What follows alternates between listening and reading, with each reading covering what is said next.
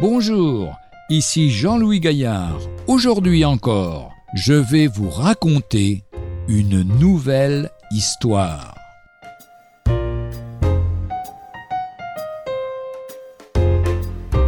devient un pont. Paul était en vacances dans les Pyrénées. Un jour qu'il gravissait un chemin dans la montagne, il observa quelque chose d'étrange. Une fourmi traînait derrière elle un long fétu de paille, trois fois plus long qu'elle. Il s'arrêta et se mit à l'observer. La fourmi arriva sur une fente du rocher qui, vu sa taille, était pour elle un véritable précipice. Elle essaya plusieurs fois de traverser avec son chargement. Cela semblait impossible. Elle risquait de tomber dans le précipice. Elle et son chargement.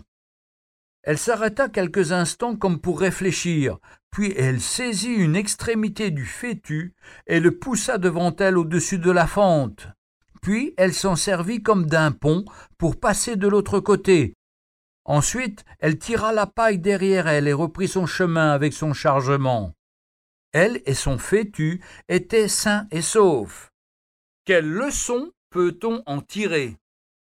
Au lieu d'aborder un fardeau comme une montagne infranchissable, pourquoi ne pas l'utiliser comme un pont pour traverser les situations difficiles? Que ce pont devienne pour vous et pour moi un pont qui nous aide à grandir et à fortifier notre foi.